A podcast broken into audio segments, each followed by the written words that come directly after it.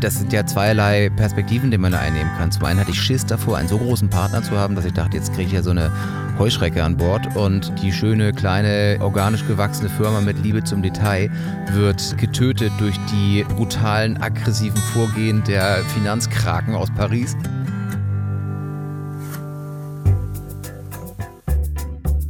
Zack. Herzlich willkommen bei Das Ziel ist im Weg.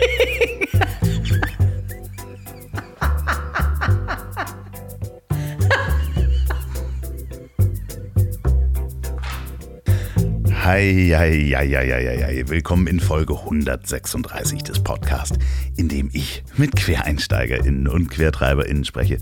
Und ich bin Andreas Loff und auch diese Woche darf ich wieder in meinem Bus sitzen und mich mit interessanten Menschen unterhalten. Das mache ich jede Woche seit 136 Folgen. Wenn ihr mehr über den goldenen Bus, das Tomobil oder Film oder Bilder zu den Folgen sehen wollt, dann folgt mir einfach auf Instagram andreas.loff. Und wenn euch dieser Podcast gefällt, dann drückt doch einfach auf den Abonnieren-Button. Und falls ihr den Podcast bei Apple Podcasts hört, schreibt mir doch einen Kommentar oder schickt mir einfach eine Mail an ziel.ponywurst.com. Und ja, merkt euch bitte diese E-Mail-Adresse ziel.ponywurst.com, denn die wird heute wichtig, denn es gibt was Großartiges zu gewinnen. Dazu später mehr mit meinem Gast. Und nicht nur mein Bus ist golden, sondern auch die Busse meines heutigen Partners. Denn das ist Moja, der Ridesharing-Dienst in Hamburg und Hannover. Und Moja unterstützt diesen Podcast nicht zum ersten Mal. Wer hier schon länger zuhört, der weiß das. Ich bin Riesenfan von Moja. Die goldenen Elektrobusse gehören für mich inzwischen zum normalen Stadtbild dazu. Und es ist so bequem, per App zu bestellen. Selbst bei mir hier draußen, ich wohne nicht ganz in der City. Das ist das perfekte Fahrerlebnis was man dann gar nicht unbedingt alleine machen kann. Und die haben nämlich auch ein tolles Angebot für Familien. Kinder fahren jetzt bei Moja immer kostenlos mit. Und wenn sie alleine fahren, zum halben Preis. Als Familie spart man bei Moja und jetzt weiterhin auch dauerhaft. Weil das Familienangebot so gut ankam, fahren Kinder bis 13 Jahre in Hamburg ab sofort immer kostenlos mit, wenn ein Erwachsener dabei ist. Fahren sie allein, zum Beispiel zur Schule oder zu den Großeltern zum Flöten, Geigenunterricht oder oder oder, ist die Fahrt 50 Prozent günstiger. Sowohl ein Kindersitz als auch eine Sitzerhöhung kann man dazu direkt in der App bei der Buchung auswählen und kostenlos dazu buchen. Stressfrei ans Ziel, ohne Umsteigen und lange Parkplatzsuche hast du mehr Zeit um für deine Familie da zu sein. Sicher an Bord fahren Kinder dabei alleine mit, behalten die FahrerInnen und eine Sicherheitskamera. Alles im Blick. Und es ist natürlich auch entspannter für die Eltern, wenn man die Kinder sicher und alleine zum Ballett zum Beispiel oder zur Oma, zu Opa oder wie gesagt, zum Geigenunterricht schicken kann. Dann kann man die gesparte Zeit ganz anders nutzen. Guckt mal bitte auf moja.io. Ich verlinke das auch nochmal in der Folgenbeschreibung und auf ponywurst.com. Bis bald an Bord bei Moja. Vielen Dank, Moja, für die Unterstützung dieser Folge. Und auch heute habe ich einen meiner lieben Freunde hier im Bus. Florian Wahlberg der ehemalige Boyband Mädchenschwarm, und er hasst es, wenn ich das sage, ist heute ein sehr erfolgreicher Unternehmer und zum dritten Mal bei mir zu Gast. Für mich war es besonders interessant aus Produzentensicht, also als produzierendes Gewerbe die weltwirtschaftlichen Nachwirkungen der Pandemie in allen Bereichen zu erfahren und zu sehen, wie das alles zusammenhängt. Das äh, klingt jetzt erstmal ein bisschen trocken, ist es überhaupt nicht, sondern mega spannend. Flo, du bist hier jederzeit wieder herzlich willkommen und vielen Dank für deine Großzügigkeit. Ihr merkt euch nochmal die E-Mail-Adresse ziel.ponywurst.com, denn es gibt wirklich was Großartiges zu gewinnen. Viel Spaß beim Durchhören. Wer mehr über meinen heutigen Gast wissen möchte, der hört sich Folge 3 oder Folge 27 an. In Folge 3 erzählt er, wie man vom Popstar zum Elektromobilitätsevangelisten wird. Und in Folge 27 reden wir darüber, wie er Teil der Gesetzesänderung zur Straßenverkehrsordnung für die Zulassung von Elektrokleinstfahrzeugen wurde. Und heute, eine Pandemie und über 100 Folgen später, reden wir darüber, was denn jetzt so alles passiert ist. Bei mir ist mein guter Freund Florian Wahlberg. Oh, hervorragend, einen schönen guten Tag. Das war ja mal eine Folge 3 war das? Ich, ja, ich glaube schon. Wenn nicht, werde ich es äh, äh revidieren. Ich glaube Folge 3. Ja, meine Güte. Ja. Das ist eine Weile her. Ja, das ist eine Weile her, ja. Ähm, äh, Folge 27 war das andere, ne? Also kurz nachdem die, die, die Elektro-Kleinstfahrzeuge zugelassen worden sind, für die du ja schon jahrelang gekämpft hast. Mhm. Für unsere Zuhörer, die Florian Wahlberg nicht kennen.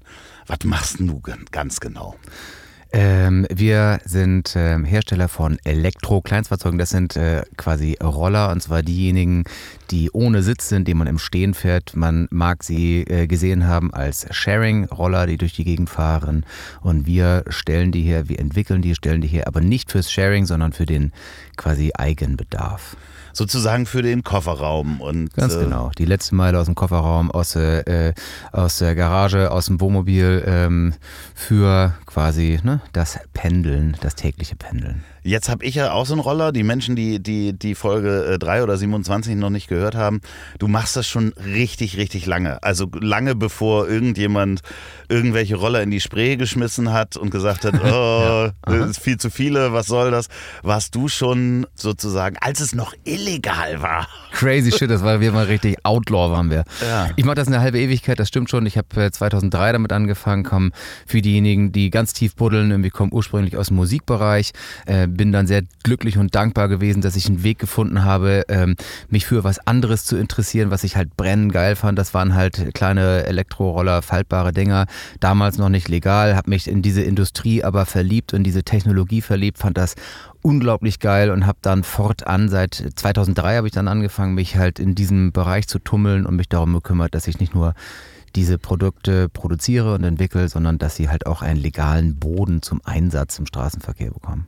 Und äh, ähm, 20 km/h fahren dürfen. Das ist eine Sache, die ich zum Kotzen finde, aber, aber da konnte ich ja nicht. Aus mehr. persönlichen Gründen. Also ich, äh, wir kennen uns ja schon sehr lange und ich habe sehr viele Modelle deiner Roller schon gefahren und auch besessen. Mhm, und wenn ich da an die ersten Modelle denke, wo ich äh, knapp Das war äh, geil. 40 mit diesem Ding gefahren bin, auf sehr kleinen, harten Reifen, war das schon äh, interessant. Ja, Äh, das hat den ein oder anderen Zahn gekostet. Gott. Wir hoffen, äh, wir hoffen, dass niemand äh, mit äh, so einem Roller äh, wirklich fahrt bitte vorsichtig, auch wenn ihr mit den Leihrollern unterwegs seid. Ich sehe das immer. Das ist dann äh, teilweise wirklich sehr, sehr, sehr gefährlich. Du hast inzwischen eine Wahlberg Urban Electric mit S am Ende, ne? CS, ja. ja. Ähm, äh, hat äh, wie viele Mitarbeiter inzwischen? Wir haben jetzt äh, 32, vier davon, äh, äh, 31, vier davon in China. Und das hast du ja erstmal alles alleine aufgebaut, obwohl du gar nicht wusstest, dass, also du wusstest, dein, dein äh, äh, Produkt ist illegal. Dann kam die große Gesetzesänderung. Sie, plötzlich ist es ein legales äh, Fahrzeug, was im Straßenverkehr äh, stattfinden kann und zack kommt die Pandemie. Ja, das ist äh, schön. Da, ja, genau so. Danke. Wo soll ich unterzeichnen? so war's. Naja, also äh, vielleicht ähm, erstmal, die Produkte waren halt nicht illegal, sondern du durftest sie nicht fahren. Als sie natürlich, äh, ähm, das heißt natürlich, wenn du gefahren bist, warst du illegal, aber das ist halt so, ne, selber schuld. Ähm, aber trotzdem war das immer geil. Das war ein, ein das hat, mich hat es ewig interessiert und ich ähm, hatte aber, ich muss einfach sagen, wirklich äh, die Motivation einfach mit, mit, mit Freude dabei zu bleiben ähm, und meinen Businessplan und die Vision von der großen urbanen Mobilitätsvariante, die auf kurzen Strecken so abgewickelt werden muss, ist ja auf dem Weg erst entstanden. Und dass das Ganze jetzt so groß geworden ist, hätte ich mir natürlich damals nicht träumen lassen. Jetzt ist es halt so, dass wir ähm, quasi langsam, aber sicher gewachsen sind, immer bootstrapped. Das heißt, ich habe also die Firma, äh, wenn man so möchte, also alleine ohne irgendwelches externes Kapital aufgebaut und hoch, hochgezogen. Und irgendwann ist es halt natürlich die Natur der Sache, wenn du halt größer wirst und in der Branche der Hardware bist, dass du unglaubliches Kapital benötigst, um den ganzen Kram zu finanzieren. Und ähm, Banken sind jetzt ja nun nicht ihre, ich würde mal sagen, nicht der Verfechter von ähm, Innovation und äh, dementsprechend kriegt man das Geld von Banken nicht. Also irgendwann muss dieses Wachstum halt auch strukturiert und organisiert werden. Ne? Ja. Für alle, die noch niemals Hardware hergestellt haben, es ist ja nicht so, dass man irgendwie zu einer Fabrik äh, läuft und sagt, Mensch, ich hätte da gern so 1000 Roller, äh, hier sind die Pläne und dann sagen die, ja, ja, klar. äh, Morgen fertig. Morgen fertig. Äh, Und übrigens, das Geld nehmen wir auch erst, wenn du die verkauft hast, sondern Natürlich. die wollen ja, also das ist dir das, was auch äh, äh, der große Finanzierungsapparat Steuerapparat ist, ne? dass Ja. du Produktionen vorfinanzieren musst. Das ist natürlich zum, zum, zum einen einfach die, also das Tagesgeschäft vom Vorfinanzieren von Ware, bis sie dann halt letztendlich verkauft sind, bis hin aber auch zu dem Entwickeln der Fahrzeuge. Weil ich meine, so die Idee zum Produkt bis der Roller dann letztendlich da steht, das sind ja auch mal eben ganz schnell 18 bis 24 Monate. Und dann bist du 24 Monate dran arbeiten mit einem ganzen Team von Leuten, ähm, musst die ganzen Werkzeuge, die du halt benötigst, die Gussformen herstellen, das kostet alles Hunderttausende von Euros.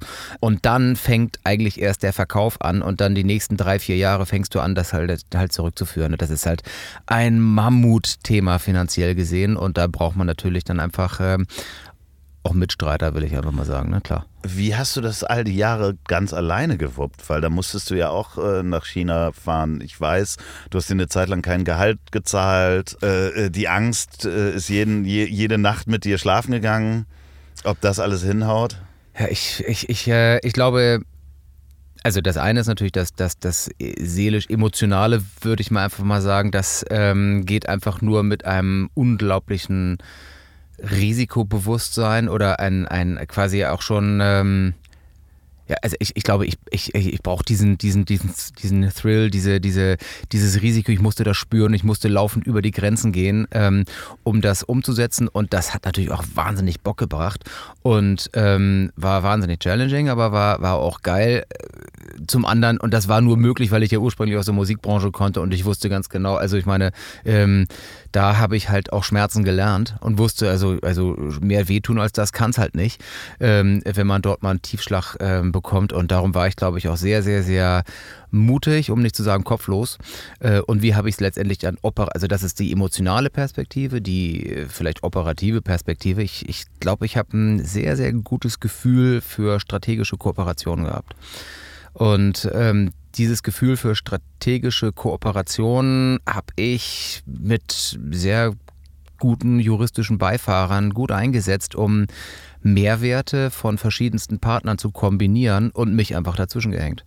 Haben dich nicht Leute zwischendurch für wahnsinnig erklärt? Also, Alle. Immer. Also, ja, Immer noch. Also, nein, vor allen Dingen auch bevor äh, es legal war, damit auf der Straße zu fahren. Also, äh, du hast halt quasi ein, ein Produkt erschaffen, was Leute irgendwie haben wollten, aber es gab keine richtige Grundlage dafür. Und da muss, müssen doch gerade so Banker gesagt haben damals so, Herr Wahlberg, äh, was machen Sie denn da?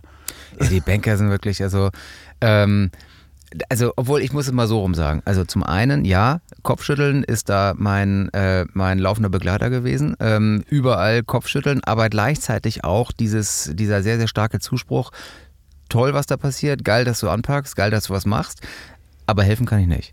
Ne? Und äh, da muss man sagen, es ist immer leicht, auf Banken rumzuhacken. Ich nehme das immer so wahr, immer, oder immer mehr, je länger ich dabei bin, so wahr, dass die Ansprechpartner, die man hat, ich meine, das sind letztendlich Vertriebler. Das sind Vertriebsleute, die wollen gerne, aber die haben laut Basel, nach Basel 3 einfach dann eine, äh, eine Marktfolge hinter sich, die den einfach jedes Mal, wenn die irgendein Konzept sich einfach erarbeitet haben, dem, äh, ja, wo die Marktfolge einfach dann diese, diese, diese kreativen Ergüsse, die sie letztendlich intern präsentieren, einfach auch um die Ohren hauen. Das heißt, die haben es auch nicht leicht.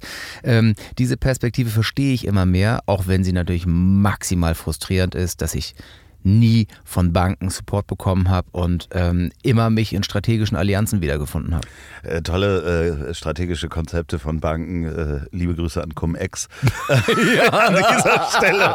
Es ist so frustrierend, wenn Ja. diese Konzepte irgendwann nicht mehr funktionieren. ja, genau. da sehen wir es ja. Ja, genau. Mann, ey. Ja, die haben es doch nicht leicht. Oh, Jetzt Mann. dürfen sie nicht mal das mehr. Ja, ich habe mich einfach an die falschen Leute gewendet. Verdammte Kacke nochmal. Übrigens wahnsinnige äh, Doku gerade darüber gesehen, über so Menschen, die das gemacht haben. Ja. Also auch Menschen, Ja. die Milliarden damit verdient haben und da jetzt in Dubai sitzen und Ja. äh, nichts machen dürfen, dürfen nicht ausreisen, weil sie sofort Armen. verhaftet werden. Ja. Aber jahrelang hat es gut funktioniert und da gibt es auch schon wieder neue Schlupflöcher. Ganz schlimm. Aber das sind ja nicht die Banken und nicht die Banker, mit denen du zu tun hattest. Die gehen nicht ans Telefon, wenn ich da anrufe. Ich habe ja die normalen Menschen. Ja, komischerweise. Und dann sagen die auch so, was machen sie da? Ach so, da gibt es echt was zum Anfassen? Ah, okay. Ja, krass. Wie, das ist Das nicht ist ja ein- Software as a Service, nicht dieses Sharing, das ist ja abgefahren. Ja, Ach, die ähm, kann man auch kaufen? Ja, also äh, das ist ja das andere. Du, du produzierst die ähm, nach wie vor im Moment äh, auch viel in China oder ausschließlich in China ist gerade relativ schwierig, Ware herzubekommen. Ne? Ja, ist eine wahre Freude. Ja, Also lass, uns mal über, lass uns mal über die Auswirkungen der Pandemie weltweit, gerade auch für den Handel sprechen, weil wir das gerade alles spüren. Ja. Also auch wenn man das zu Hause jetzt denkt, so ja, Mhm. was habe ich denn damit zu tun? Ähm, Das werden wir noch sehr lange spüren. ja, habt ihr die neue Playstation schon bei euch? Äh, ja oder nein? Und da ist Mhm. nämlich genau das Problem, was du eben auch hast. Ja. Ähm, Ich brauche dringend eine Playstation. Das ist es. Die PlayStation 5, ja. Ja, Ja, genau. Nee, aber äh, äh, die Fabriken sind teilweise überlastet. Ja, das ist, also es nimmt, nimmt da Form an, dass man kann, man kann sich das kaum vorstellen. Also das hat, ähm, also die Pandemie hatte für uns natürlich äh, multiple, multiple Folgen, äh, aber um nur einmal die Produktionsperspektive einzunehmen. Wir haben da über viele, viele, viele Jahre gewachsene Partner, ähm, mit denen wir extrem gut können und zum Glück haben wir ein stabiles Team, was uns dort auch begleitet. Also, eine, also unsere Leute, unsere Mitarbeiter da drüben und eine gute Fabrik. Das ist Gold wert. Ähm, weil wir können ja nicht mehr dahin fahren. Und für gewöhnlich ist es so, dass ich ähm, laufend halt in China hin und her geflogen bin, um nicht nur Produktion zu überwachen, sondern einfach auch um die persönliche Bande einfach zu halten. Du musst einfach ja die persönliche Beziehung weiterhin pflegen und aufbauen und aufrechterhalten, weil du natürlich schon sehr, sehr starke kulturelle ähm, Gaps hast und da ist es einfach dann doch wichtig, sich mal gegenüber zu sitzen, weil eine E-Mail, die in einer deutschen Klarheit formuliert ist, dann doch dem äh, chinesischen Gemüt schnell mal irgendwie, ähm, ich würde mal sagen, zu leichten Irritationen führen kann. Ähm, also das ist also schon mal ein Thema. Das heißt, das Reisen darüber kannst vergessen. Das ist auch wiederum durch die CO2-Brille gesehen gut. Ne? Also das hat uns mal gezwungen, irgendwie anders uns zu strukturieren. Zum anderen ist es aber so, dass auch der chinesische Lieferant natürlich bei seinen Suppliern einfach keine garantierten Lieferzusagen mehr bekommt.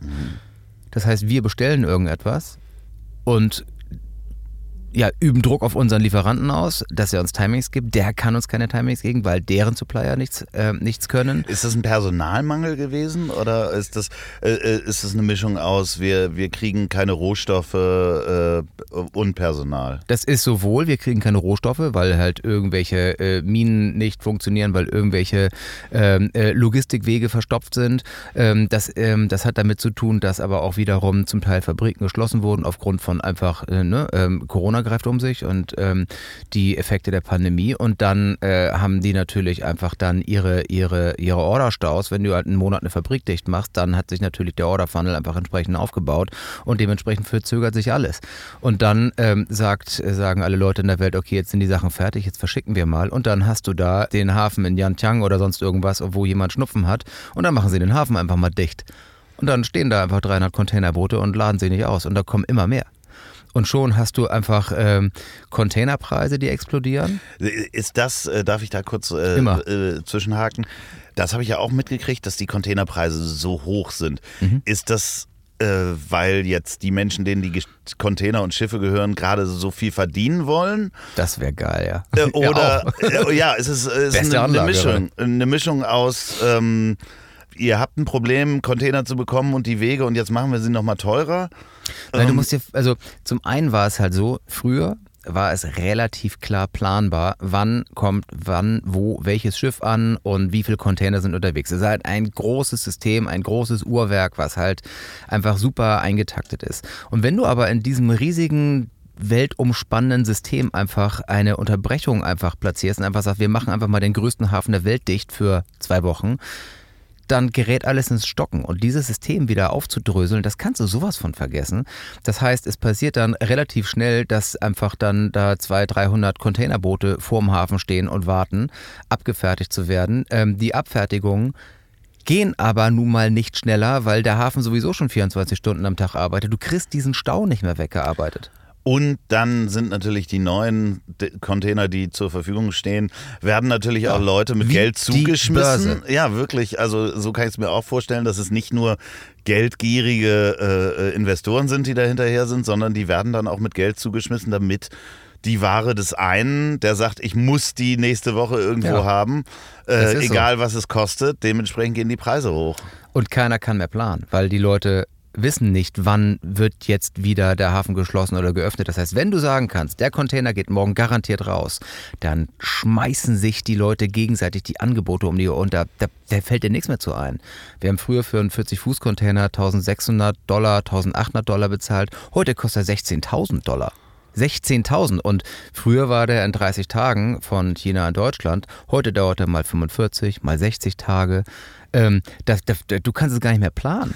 Das heißt, das hat äh, komplette Auswirkungen auch auf unsere Wirtschaft, auf alles, was wir oh ja. äh, kaufen. Mhm. Deswegen steigen unter anderem die Preise für äh, Dinge, weil es sich einfach teilweise gar nicht lohnt, die Ware zu dem Preis anzubieten, weil man Ganz dann ein genau. Minusgeschäft macht. Ganz genau. Jetzt versuchen die chinesischen Fabrikanten natürlich ihren Order-Backlog aufzuholen. Äh, und daraufhin werden natürlich alles an, ich würde mal sagen, äh, Arbeitsrichtlinien äh, verletzt, was halt mit Mühe in den letzten 10, 15 Jahren in China mit Mühe aufgebaut wurde und ganz viel ist da wirklich schon auf einem ziemlich, ziemlich guten westlichen Niveau. In vielen Fabriken muss man wirklich sagen, haben die einen Standard, da können wir uns aber hier die Finger nachlecken. Damit das jetzt aber nicht aufgebrochen wird und die Leute ihren Backlog aufholen wollen und dann über Nacht arbeiten, ähm, hat jetzt die chinesische Regierung angefangen, sogar Energie zu begrenzen. Das heißt, Fabriken werden einfach nach vier Tagen, dem wird der Strom abgeschaltet weil sie so viel verbraucht haben, um diese ja, Backlogs abzuarbeiten. Ganz genau. Und da sagen die, auf die Art und Weise werden halt die Arbeiter geschützt. Es ist Wahnsinn, was das für Effekte hat. Man kann sich das hier gar nicht vorstellen. Hat das auch Effekte auf, auf äh, europäische Standorte, die sagen, okay, wir äh, springen jetzt in die Lücke und äh, äh kommt doch mal nach Europa und äh, baut es. eure Roller hier? Ich hoffe es. Also ich hoffe es. Also ich, ich Wie glaube, kriegt man das überhaupt mit? Klingeln dann Leute, rufen dann Leute an und sagen, hier, ich habe eine Fabrik, komm doch mal zu mir? Naja, also es ist äh, zum einen ja, also natürlich gibt es ja die ganz klaren vertrieblerischen Themen, da kommen die Leute an und sagen, äh, mach mal hier irgendwas, dein, dein Telefon, dein Tablet, dein Roller, dann irgendwas. Aber das Problem ist ja nicht nur, dass da die Fabrik nur ist, die die Sachen zusammennagelt, das Problem ist die, das Netzwerk an Suppliern. Mhm. Ähm, es wollen ja alle in Europa produzieren.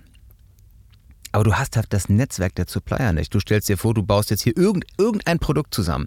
Wenn du das hier zusammenbaust und die Teile, die du verbaust, aber aus China kommen, dann kannst du es doch, doch gleich in China machen. Das heißt, die Fertigungstiefe kriegst du in Europa nicht hin. Wir können vielleicht sagen, wie etwas funktionieren soll, wie etwas zusammengebaut wird. Aber die Chips, die Widerstände, die Kondensatoren, die Kabel, das kommt alles aus China. Und in dem Augenblick, wo du diese Fertigungstiefe hier nicht komplett durchziehen kannst, hängst du dir ja wieder an der, Nabelsch äh, an der Nabelschnur. Das ist das Problem. Und diese Industrien, die halt über die letzten 20, 30, 40 Jahre in China gestresst wurden und aufgebaut sind, ähm, das, das geht ja hin bis zu dem Sichern der Ressourcen in Afrika. Wie willst du das wieder aufbrechen? Das ist ein Mammutthema. Und ich hoffe allerdings, dass jetzt diese Pandemie äh, genügend Druck ausgeübt hat, um diese Strukturen hier zu stressen mehr. Das heißt, äh, ich habe das auch nur mal in der Reportage gesehen. Das heißt, äh, die Ressourcen, ob das jetzt, ich weiß es, weiß nicht, welche chemischen Elemente da aus, dem, aus der Erde geholt werden, die sind teilweise schon äh, sozusagen gesichert durch China in Afrika. Das heißt, äh, natürlich. China ist sehr groß in vielen afrikanischen Ländern, haben da natürlich dann auch dementsprechend die Infrastruktur gebaut, Straßen oder ähnliches, damit sie äh, äh, sich die Ressourcen quasi günstig sichern können. Absolut. Die sind halt wirklich, also einfach richtig, richtig wirtschaftlich schlau. Wir äh, stehen hier übrigens ähm, direkt am äh, Hafen. Äh, wie heißt der Teil des Hafens hier? Barkenhafen. Barkenhafen. Es wird um uns gebaut. Es sind Lastwagen, die ähm, äh, ja, hier von einer Baustelle zur nächsten fahren. Und Lastwagen ist genau das Stichwort. Container sind teuer geworden, die man mit dem Schiff äh, bringt. Momentan sind deine Roller unterwegs auf der Straße.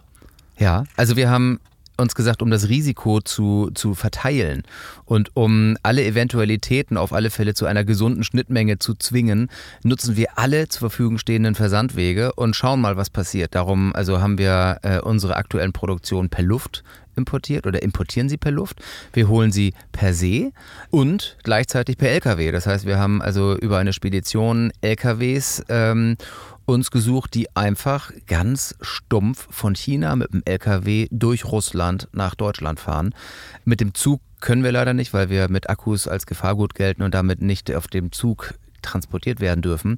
Aber wir nutzen jetzt auch den LKW. Ja, kamen auch andere drauf. Jetzt äh, stehen unsere Roller seit zwei Wochen im Stau. auf der Straße. Man kann sich das gar nicht vorstellen. Und das sind alles die Auswirkungen ja. Ähm, ja. Äh, der, der, Fledermäuse. Die Fledermäuse der Pandemie äh, auf, auf jetzt nur ein Teil der Wirtschaft, den man sehen kann bei dir. Mhm. Ich finde das äh, ja bedenklich und faszinierend gleichzeitig. Das ist erschreckend. Wir, war, wir haben im April eigentlich geplant auszuliefern, äh, unsere neuen Modelle. Wir haben drei neue Modelle gemacht, die so geil sind. Seit 10, 15 Jahren will ich so etwas machen. Endlich konnte ich meine Produkte mal so konstruieren und so designen und bauen, wie ich das wollte, mit unendlichen Patenten drin von uns. Da ist einfach, das ist so geil geworden. Und seit April stehen wir in den Startlöchern und können mit der Kommunikation nicht beginnen, weil wir keine Produkte kriegen. Jetzt haben wir das ganze Jahr durchgezogen, die geilsten Sachen entwickelt und die Sachen stehen irgendwo halb fertig. Wann, wann kommen die neuen Modelle an zum äh, Verkauf? Also kannst du das schon sagen bei ja, diesen ja, drei ja. Wegen? Ist es, ersten, ist es ein, ein, ein, klar, natürlich ein Terminrisikospiel, aber die ersten kommen in den Verkauf wann? Also wir sind jetzt bereits sogar schon im, im Verkauf. Das heißt, wir werden äh, noch im November die ersten Roller ausliefern. Die, ähm, die zweite Charge kommt in der ersten Dezemberwoche und dann werden wir passend zum Ende des Jahres, passend zum Ende der Saison, wo es kalt und ätzend draußen wird, die schönsten Sommerprodukte der Welt haben. Ich werde die gleich äh, Probe fahren übrigens. Das Lustige ist, jetzt hast du hier fürs Weihnachtsgeschäft nochmal die Chance. Hier ist dein Werbeslot. Oh. Was können die neuen Produkte? Oh Gott, wo soll ich anfangen? für, den, für das Weihnachtsgeschäft muss ich auf alle Fälle den eGrid Pro pushen. Wir haben drei neue Modelle, eGrid Pro, eGrid One und eGrid X.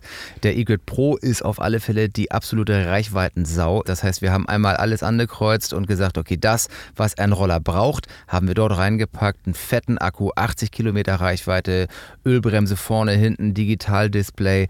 Das ist einfach, einfach äh, äh ich würde mal sagen, die eierlegende Wollmilchsau. Ähm, und das ist der eGrid Pro, gibt es für 1,8. Und den haben wir fürs Weihnachtsgeschäft quasi, für das Weihnachtsgeschäft perfekt verfügbar unter www.myegrid.com. Und das Ganze ist äh, jetzt auch vernetzt, ne? Ja, wir haben natürlich auch eine App, ist auch klar. Zum Stichpunkt der Aufnahme dieses Podcasts noch nicht im Shop verfügbar, aber die App ist fertig und ist jetzt halt in den Reviews der äh, Annalen von Apple. Keine Ahnung, wie das Oh ja, das ist sehr lustig, habe ich auch schon mal gemacht. Das, äh, da kriegt man auch nicht mehr als diese E-Mail. Man kann mit niemandem reden darüber. Ja, genau. das, ist, das ist wirklich sehr lustig, wenn, wenn man auch eine Fehlermeldung kriegt, so nee, so geht's nicht, dann kriegt man irgendwie so zwei Sätze, was mhm. man ändern soll mhm. an der App, damit das konform ist. Ja. Aber man erreicht niemanden persönlich. Das ist, auf gar keinen Fall. Auf gar keinen Fall. Das ist ganz spannend. Ja, es ist sehr, sehr, sehr schön. Wir, wir sind auch in einer sehr, sehr steilen Lernkurve, was das Thema angeht, ja. Ja, ja ich habe das äh, vor ein paar Jahren mal für einen Telekommunikationsanbieter gemacht. Jetzt hast du natürlich ähm, die, die Corona-Zeit überleben können, unter anderem auch, weil du dir Investoren reingeholt hast. Ja. Ich glaube, es, ähm, äh, wie, ist das, wie ist das neue Leben? Ich habe so einen Schiss davor gehabt und ich bin so glücklich alles richtig gemacht zu haben in dem Augenblick. Es ist wirklich, ähm, ich habe ähm, in der Vergangenheit, ich meine, die Firma ja, wie eben gesagt, bootstrapped aufgebaut. Das heißt, einfach mal loslegen ohne externes Geld und habe ähm, ja ähm, quasi laufend iterativ das Geschäftsmodell angepasst und meine finanzielle Situation immer verbessert und lebte eigentlich nur oder habe eigentlich nur überlebt, weil ich Leute habe, äh, hatte im Freundes Kreis, die mich über Family and Friends Darlehen, so nennt man das, wenn einem Freunde und Bekannte Darlehen geben, einfach die mir geholfen haben, das Geschäftsmodell halt über Wasser zu halten und mich mit Liquidität versorgt haben. Das ist, äh, da werde ich mein Leben lang unendlich dankbar sein, dass äh, mir so viel Vertrauen geschenkt wurde von Menschen, die ich zum großen Teil einfach nicht wirklich gut kannte. Das ist also wirklich eine Sensation. Das ist das Allergeilste gewesen ever. Ohne diese Leute hätte ich nicht diese Firma aufbauen können. Dass aber jetzt Investoren dazu gekommen sind, sind, ist ein Prozess von unendlichen Verhandlungen und Gespräche, die ich mit unendlich vielen Leuten geführt habe. Ähm, und dass ich jetzt letztendlich einen Partner gefunden habe, der zum richtigen Zeitpunkt mit der richtigen Summe eingestiegen ist, ist einfach so geil, weil die, es ist äh, der größte Nachhaltigkeitsfonds der Welt. Das ist äh, Paris Fonds Vert. Das ist ein Fonds, ähm, wo zum Teil auch die Stadt Paris beteiligt ist, die in Nachhaltigkeitsprojekte investieren äh, mit einem total geilen Mindset und ähm, die mir natürlich dann einfach auch liquiditätsmäßig äh, so beiseite stehen, dass ich einfach jetzt nicht äh, feuchte Finger bekommen muss, wenn ich halt sage, ja gut, haben wir halt mal 30 äh, Leute ein Jahr durchfinanziert, keinen Umsatz gehabt und ähm, nochmal irgendwie siebenstellig in Entwicklung gepackt. Na gut, äh, ist eine Katastrophe, aber ich bin halt nicht privat insolvent. Ja. Na, das war ja die, die, die Sache, wir kennen uns ja schon viele Jahre äh, und gerade in der, in der Phase, wo man das alles selbst finanziert hat, ist natürlich jeder Tiefschlag, den man geschäftlich hat, ist ein Tiefschlag, den man mit nach Hause nimmt im schlimmsten Fall. Oh ja. Weil die Angst einfach auch da steht, wenn das alles nicht hinhaut, dann äh, weiß ich nicht, was ich meinen Kindern äh, morgen aufs Brot schmieren kann. Das Absolut. Ist, äh, äh diese Last wurde dir damit genommen. Die Last wurde mir damit genommen und ich muss auch sagen, das ist ähm, ähm, ein, ein, ein so großer Partner ähm, an der Seite der das sind ja zweierlei Perspektiven, die man da einnehmen kann. Zum einen hatte ich Schiss davor, einen so großen Partner zu haben, dass ich dachte, jetzt kriege ich ja so eine Heuschrecke an Bord und ähm, die schöne, kleine, äh, organisch gewachsene Firma mit Liebe zum Detail wird getötet durch die, ähm, durch die brutalen, aggressiven Vorgehen der Finanzkraken aus Paris. Männer, die auf Excel gucken. Genau, Männer, die auf Excel gucken, genau. So war meine Befürchtung und dass unterm Strich aber ich dort jetzt an die Hand genommen wurde und äh, eigentlich lerne, dass über die Perspektive der Investition in Nachhaltigkeit ein, eine DNA der, der, der, äh, der unternehmerischen Perspektive der, der neuen, also Nachhaltigkeit als neue Coolness, würde ich mal sagen, einfach dort gelebt wird, ist etwas, was ich so noch nie was ich mir nicht, nicht, ja, ich hatte es mir nicht getraut, davon überhaupt damit zu rechnen oder das sogar zu erwarten. Das ist, das ist total geil. Ähm, naja, also das ist eine Perspektive, die ist neu für mich und die, die feiere ich ab. Zum anderen ist es auch so, dass ich ähm, es ganz angenehm finde, dass es halt nicht Freunde und Bekannte sind, weil daraufhin man nicht Gefahr läuft, jemandem persönlich gerecht zu werden, sondern einfach man dann doch die Distanz automatisch zueinander hat. Einfach, man kann halt nur geschäftlich sprechen es geht halt nur geschäftlich und in dem Augenblick gibt es gar keine Missverständnisse persönlich. Und das hilft häufig in schwierigen Entscheidungen. Jetzt ist das Thema Nachhaltigkeit. Ähm, da kann der ein oder andere jetzt sagen: Mensch, du hast mir gerade erzählt, du fährst mit einem Diesel-LKW deine Ware hierher. Mhm. Das Ganze kommt aus China, da sind seltene Erden drin. Ähm, ja. Es ist ja aber so, und korrigiere mich, wenn ich da falsch liege, dass du natürlich mit so einem Partner genau solche Sachen eben auch aufbrechen kannst. Es gibt natürlich inzwischen Akkutechnologie, wo weniger, ich weiß nicht, was es ist, äh, äh Lithium, Kobalt, Lithium, alles, sonst ja. was. Ko mhm. Kobalt ist mhm. genau das, ja. äh, der Engpass drin passiert. Und mit so einem Partner kannst du natürlich auch deine Prozesse umbauen, weil die Verständnis dafür haben, oder? Äh, äh, absolut. Also man darf auch nicht vergessen, es ist natürlich auch eine Momentaufnahme zu sagen, okay, warten wir eben, Produkte in China assembled und mit dem Diesel-LKW durch Russland geschifft und dann hier verkauft und dann mit UPS ausgeliefert. Momentaufnahme. Mhm. Und da will ich die Argumentation über die Nachhaltigkeit zum Status quo bitte nicht zu Ende führen. Ähm, ähm, ich möchte mich lieber darauf konzentrieren, wie ist denn die Perspektive? Was kann denn da noch passieren? Und du musst ja irgendwo anfangen. Und dass halt mittelfristig die ähm, Produktion auch weiter in Richtung Europa kommt, das ist klar. Das ist halt eine Sache, die halt ein Mammutprojekt ist, die losgetreten wird, das losgetreten wird jetzt, aber es kommt. Und wenn du dir die Mobilität der Zukunft vorstellst und überlegst, ja, da werden jetzt irgendwie, warte mir nicht, 1000 äh, Roller auf zwei LKWs durch China gebracht, äh, von China durch Russland gefahren, aber was das für das einzelne Produkt wieder an Energieaufwand heißt, irgendwie, das wird halt mittelfristig sich halt auch zerstreuen. Und das ist immer noch besser auf die Art und Weise eine Mobilitätswende wach zu küssen und eine Veränderung wach, äh, zu küssen, die halt dann in drei, vier, fünf Jahren halt an Nachhaltigkeit nicht mehr aufzuhalten ist. So ist es äh, äh, auch zu beobachten, wenn wir äh, unsere Heimatstadt Hamburg uns angucken. Wie haben wir uns darüber aufgeregt, dass da so viele äh, Leihroller plötzlich dastehen? Oder der ein oder andere hat sich darüber aufgeregt, dass die überall stehen und dann werden die mal umgeworfen oder ähnlichem. Aber äh, ich kenne das von mir persönlich. Ich hatte neulich dieses wunderbare Erlebnis, ich habe das schon ein paar Mal erzählt, dass ich am Hauptbahnhof äh, stand, hatte einen Termin beim Arzt und musste so ja, dreieinhalb Kilometer weiter, war ich eingeladen auf den Geburtstag, hatte ein großes Geschenk dabei. Es war zu nah, um mit dem Taxi zu fahren. Das wäre lächerlich gewesen, er hätte so viele Umwege fahren müssen. Es war keine Strecke, die ich in einen öffentlichen Bus gestiegen wäre, weil diese, also ich wüsste nicht mal in welche. Und ich habe mir dann einfach so ein Fahrrad genommen von Leim, vorne in den Korb, das reingesteckt und Ja, bin an der, an der Innenalster vorbeigefahren. Und es war so schön, weil ich Hamburg nochmal anders erlebt habe, genauso mit den Rollern. Und genau das ist es ja, dass es diese Möglichkeit erschafft, für dich selber im Kopf zu sehen, ah, so geht es auch. Ja, das ist echt die Zukunft. Es Ja. ist so geil. Also Ich muss auch sagen, ich bin auch ein riesen Freund und Verfechter vom Sharing, also von dem Konzept an sich oder vom Verleih. Eigentlich wird ja das, der, der Begriff Sharing missbraucht, knüppelhart von äh, schlauen Marketingleuten. Sharing ist verdammt nochmal das Prinzip, ich brauche mein Auto nicht, ich brauche mein Fahrrad nicht, ich share das mit dir, nimm's doch.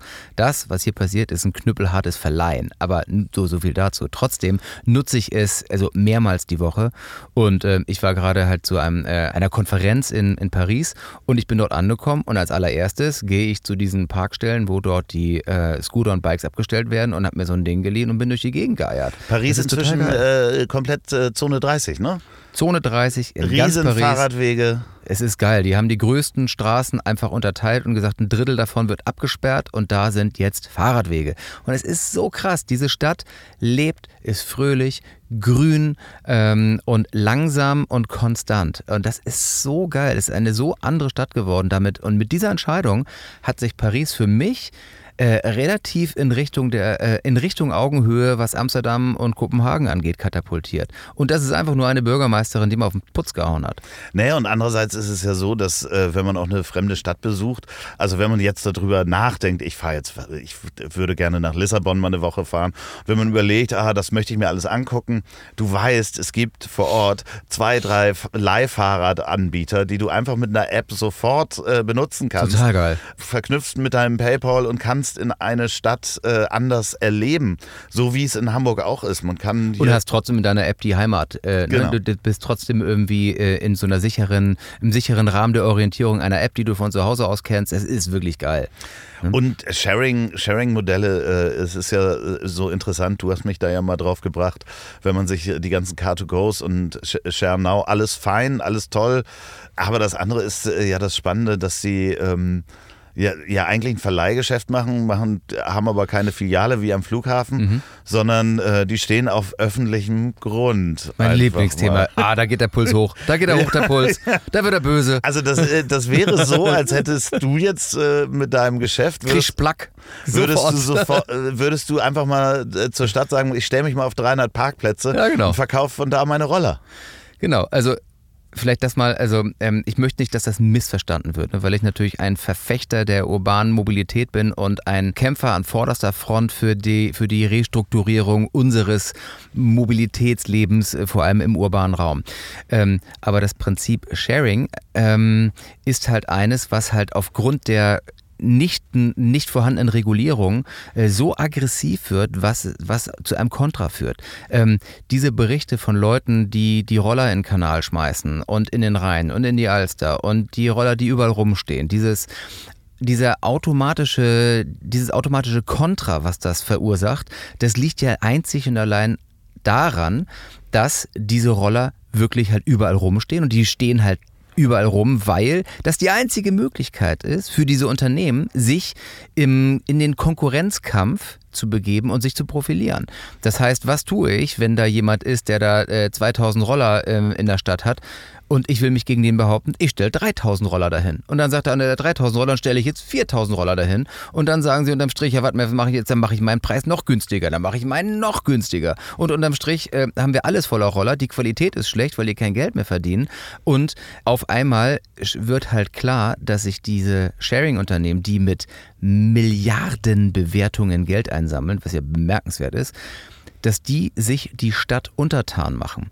Und dann ist halt das Prinzip nicht mehr gegeben, dass sich, äh, dass die Stadt eigentlich diejenige ist, die den Bürgern gehört und sich die Unternehmen in das Stadtbild integrieren müssen. Und warum passiert das nicht? Weil es keine Regulierung gibt. Und darum bin ich ein starker, starker Kämpfer für die strenge Regulierung von Sharing-Unternehmen. Letztendlich, weil ich ein Freund davon bin und will, dass das langfristig wächst. Aber es geht nicht ohne strenge Regeln. Das heißt, wenn ich jetzt Car2Go, Schernau, wie sie alle heißen, Miles oder sonst was bin, kann ich theoretisch einfach sagen, ab morgen gibt es 500 mhm. Autos mehr in Absolut. Hamburg ja, klar. und stell die einfach auf Parkplätzen ab. Ne? Ganz genau. Und man darf nicht vergessen, irgendwie momentan sagen wir, ja, ist doch alles gut hier und äh, äh die ganzen Carsharing-Dinger stehen doch überall rum, ist doch fein. Ja, aber wir dürfen nicht vergessen, das sind alles Parkplätze, die werden ähm, ansonsten, die werden bezahlt von Steuergeldern und das ist, äh, äh wenn ich mit meinem persönlichen Auto unterwegs bin, habe ich selber Schuld, ne, kleiner Stadt. Aber trotzdem, eh, wenn ich keinen Parkplatz finde, weil da ein Verleihauto steht, dann ist das so, dass irgendeine Firma gesagt hat, ich miete mir halt nicht die Verleih, äh, die die, die, die Vermietfläche an in einer teuren Location am Flughafen oder sonst wo, sondern ich nutze einen öffentlichen Parkplatz, um meine Dienstleistung anzubieten. Das ist ja okay, wenn man das organisiert, aber letztendlich. Das muss ja abgesprochen werden mit dem Bürger werden. im schlimmsten genau. Fall. Also, also, oder zumindest den, den, Vertretern der Bürger, dem absolut. Bürgermeister und. Äh, ähm man muss halt, man muss halt auf alle Fälle eine Regel dafür schaffen, weil ansonsten, wer sagt denn nicht, dass irgendwann ähm, Toyota kommt und sagt, weißt du was, wir haben jetzt mit all dem asiatischen Geld, was wir sammeln können, oder frag mich nicht, ich sage jetzt Toyota, irgendeine Marke der Welt, die unendlich viel Geld einsammelt, sagen, so, wir wollen jetzt Berlin haben, wir stellen jetzt 10.000 Auto zum Verleih nach Berlin. Also wer sagt denn, dass das verboten ist? Wo sind denn die mhm. Regeln dafür?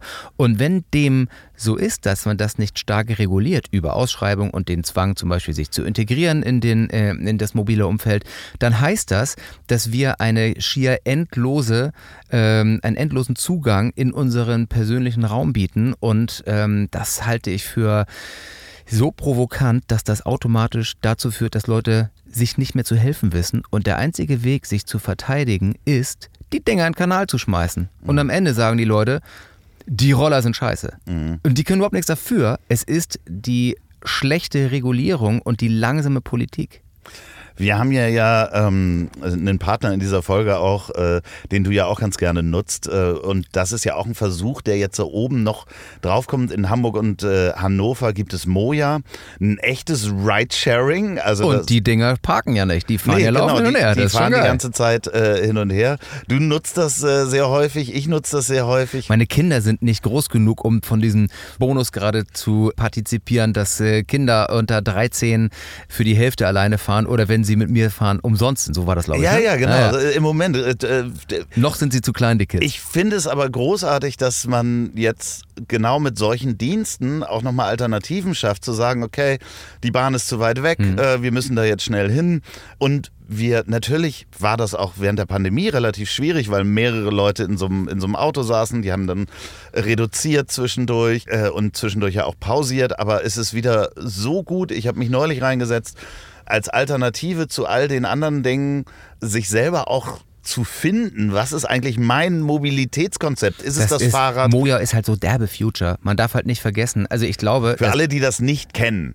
Wer ne? kennt den Moja nicht? Naja, Leute außerhalb von Hamburg äh, zum Beispiel. Na gut. Also äh, es gibt diese goldenen Busse, äh, die kannst du mit der App bestellen. Äh, Habe ich ja in der Anmoderation schon als Werbung äh, gesagt. Dies ist jetzt der redaktionelle Teil. Der sammelt halt Leute ein, die auch dieselbe Strecke fahren ungefähr und äh, setzt einen da wieder ab. Es ist halt, es ist halt so dermaßen Zukunft, dass ich glaube, ähm, also ich hoffe, dass sie das durchhalten, weil man muss wirklich sagen, also ich glaube in, in drei, vier Jahren ne, ist das nicht mehr wegzudenken. Man muss halt irgendwie sehen, dass man die Leute langsam daran führt, weil das ist schon echt fett. Das ist ein geiles, das ist eine geile Komponente, das ist Sharing, das ist Rental, das ist, äh, das sind die Moja-Konzepte. Es wird halt ein bunter Blumenstrauß an Angeboten sein, die uns künftig einfach von A nach B und wieder zurückbringen.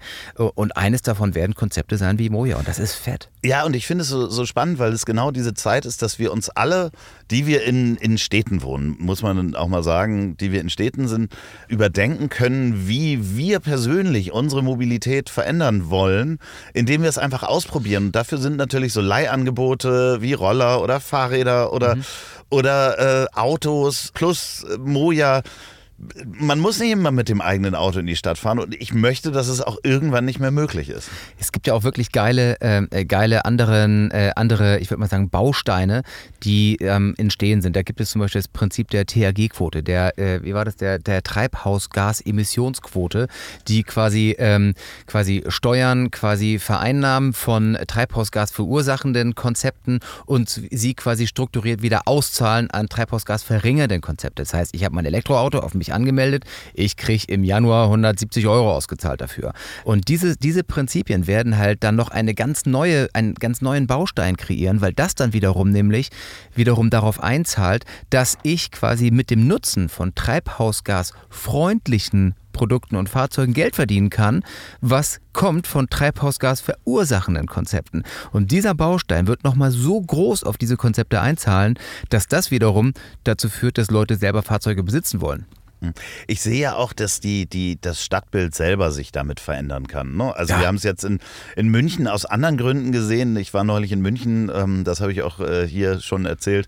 Die hatten ein Problem, dass die Außengastronomie zu wenig Platz hat. Da haben die einfach gesagt, nehmen wir Parkplätze, sind eh so wenig Le- Leute gerade in der Stadt Ey, das ist ein unterwegs. Meilenstein gewesen, dass das wirklich war. Meine Güte Es gab einen Test in Hamburg ja auch in der Innenstadt und das verändert die Stadt so schön, dass da plötzlich äh, Cafés entstehen, wo eigentlich Blechkisten gestanden Das haben. Ist im Übrigen irgendwas, also das ist im Übrigen ein Punkt, dass das in einer solchen Situation passiert, ist eine Sensation. Weil man darf nicht vergessen, das ist ja genau die Lücke der Gleichbehandlung, die quasi von dem Sharing quasi äh, verletzt wird, quasi, dass der öffentliche Raum ohne Regulierungslücke quasi missbraucht wird für Geschäftsmodelle.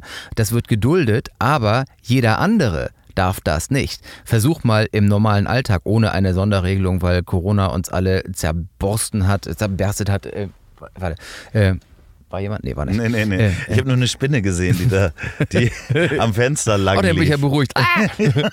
Was ich sagen wollte war, versucht mal als Gastronom oder als äh, Einzelhändler ähm, einen Parkplatz oder den Gehweg zu nutzen, dafür deine, äh, dein Bier dort zu verkaufen oder eine Kleiderstange rauszustellen. Versuch das mal, ohne dass dich das Ordnungsamt innerhalb von kürzester Einer Zeit halben Stunde, glaube Ey, ich. die legen dich aber sofort in den Jägerzaun.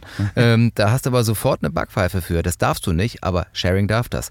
Dass das jetzt auf Sa- einmal... Sagen wir mal vermieten, ne? Also die Vermieter, Vermieter, die die Vermieter, Vermieter. die Autovermieter im Die dürfen das. Raum. ist, äh, ist auch mein Lieblingsthema im, im BMVI, im Verkehrsministerium, wo ich ja regelmäßig äh, an den äh, Runden sitze und mich über diese Themen austausche. Meine Lieblingsfrage Bist war immer du noch. ein Freund von Andi Scheuer? Persönlich. Moment.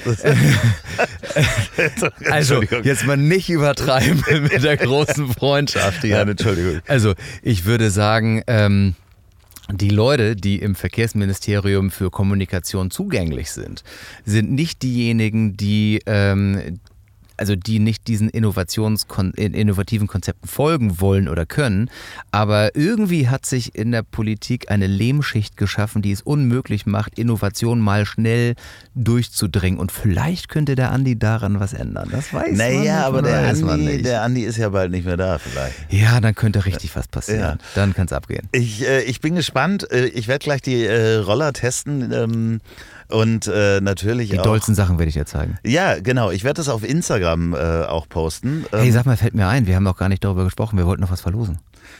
du, du, du musst raushauen, was wir hier verlosen. Hey, also Also äh, das ist auf, jetzt wirklich on the fly. Wir haben das vorher nicht besprochen. Also wir haben auf, vor Monaten machen. darüber lass uns, gesprochen. Äh, Fällt mir auch, äh, äh, schön nicht abgesprochen. Ähm, also vor Monaten auf, haben wir darüber ich jetzt, gesprochen. Liebe Leute, dann schreibt doch bitte dem Loffi äh, haufenweise E-Mails und Loffi entscheidet wer und äh, an wen? Zufall, ziel at ponywurst.com bitte. ziel.ponywurst.com. Schreibt ihm, ähm, schickt ihm ein lustiges Foto von euch mit einer Mütze auf. Ja. Und Loffi äh, sucht das schönste Bild raus und derjenige, äh, der bekommt dann einen Roller von uns, einen Egrid 10 äh, in der 36 Volt Variante. Wow. Ähm, aber du suchst ihn aus, aber ich will das Foto sehen. Ja klar, und der muss natürlich danach auch bereit sein, ein Foto mit dem Roller und der Mütze Ja. auch nochmal zu schicken. Genau, die Mütze darf nicht cool sein. Also, ihr wisst, was zu tun ist. Schickt mal ein Foto. Aber wir hatten wirklich vor Monaten darüber gesprochen, ja. dass wir. Wir vergessen abzusprechen. Ja, also jetzt vorher haben wir es. Ja. Äh, Dann lass doch noch was machen. Lass uns sagen, dass die Leute ähm, wir machen noch was. Wir haben ja einen Showroom in Hamburg, ne? Äh. Alter Wandrahmen in der Speicherstadt. Jeder, der in den Showroom kommt und sagt, er kommt von, ne, das Ziel ist im Weg, er Ja. kommt auf eine Liste und der muss aber vor Ort im Showroom einmal den Roller fahren, den neuen, und sich die neuen Roller an. Die kommen auf eine Liste und unter den Leuten, die auf dieser Liste stehen, verschenken wir zu Weihnachten einen von den neuen Rollern. Wow, das heißt, ihr kommt dann in, wie ist die Adresse nochmal? Alter Wandrahmen, Nummer 6. Okay, ich schreibe es auch nochmal in die äh, Folge. Schön nicht abgesprochen, geil. Nee, aber das ist wirklich nicht abgesprochen. Sorry. Nee, alles gut, alles gut. Der kommt, ja, ja. äh, Willst du es rausschneiden und wir machen es nochmal aufgeräumt? ach Quatsch, alles, alles gut. Das, nee, es ist ja das Schöne, ähm, ich möchte mich ja auch bei dir äh, wirklich äh, ganz doll bedanken, weil du begleitest diesen Podcast ja auch äh, seit Anfang Folge an. ja, gedacht. von, von Anfang an, also als ich dir das erzählt habe, dass es losgeht, hast du ja auch den Podcast unterstützt. Wir haben ja schon, ähm, äh, du, ihr wart ja und seid immer wieder Werbepartner. Jetzt rennen dir die ganzen Werber ja die Bude Ja. ein. Das ist ja Wir haben ja auch immer schon Mützen verlost, wir haben äh, äh, T-Shirts, Hoodies, alles Mögliche miteinander gemacht. Und deswegen, äh, nee, ganz großen Dank, dass du auch meinen Weg mit begleitet hast und mich ja auch damals viele Menschen für verrückt gehalten haben, als ich äh, gesagt habe, dass ich das mache. Ähm, ihr wisst, was zu tun ist. Ihr geht in alten Wandrahmen in den Showroom, ihr schickt an Zielet Ponywurst ein Foto. Was bringt denn die Zukunft? Ach ja, jetzt mal überlegen. Also zum einen, ähm, weil wir ja gerade über Roller gesprochen haben, muss natürlich erst die Rollerantwort kommen. Die Rollerantwort äh, ist erstmal, wir werden ähm, jetzt den Egrid Pro rausbringen, ähm, noch zu Weihnachten.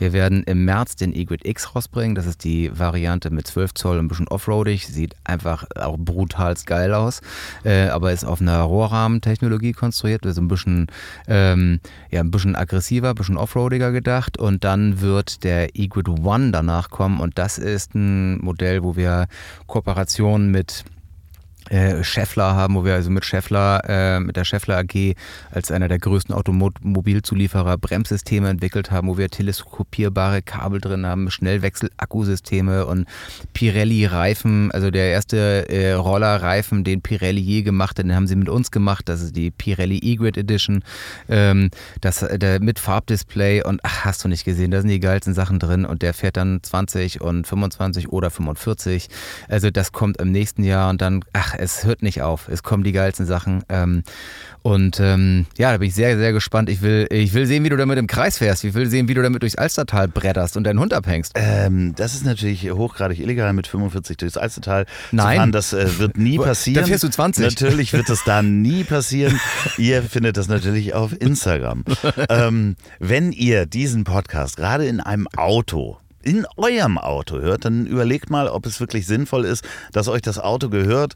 Äh, probiert alle mal wirklich, wenn ihr im städtischen Bereich seid, all diese Mobilitätskonzepte, die euch angeboten werden, aus, um danach zu urteilen, ob das doof ist oder gut. Und überlegt mal, ähm, ob ihr nicht vielleicht den Parkplatz vor eurem Geschäft jetzt einfach mal äh, mit Tischen vollstellt.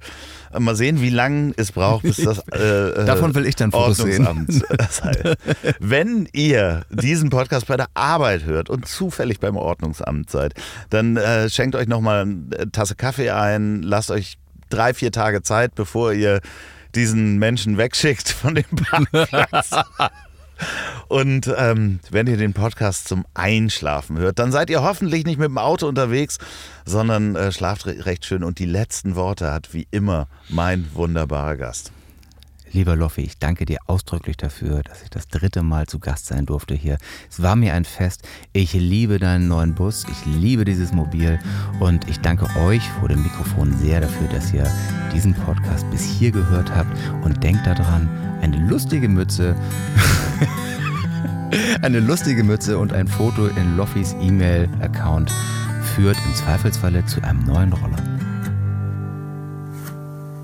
So, und jetzt zum Abschluss noch Werbung in eigener Sache. Wenn ihr noch eine Produktion der Ponywurst Productions hören wollt, dann hört doch mal rein in den Podcast, den ich zusammen mit Olli P. mache. Ich hab dich trotzdem lieb. Erscheint jeden Montag, gibt's überall, wo es tolle Podcasts gibt. Ich hab dich trotzdem lieb mit Olli P. Vielen Dank, gute Nacht. Dieser Podcast ist eine Produktion der Ponywurst Productions. Mmh, lecker.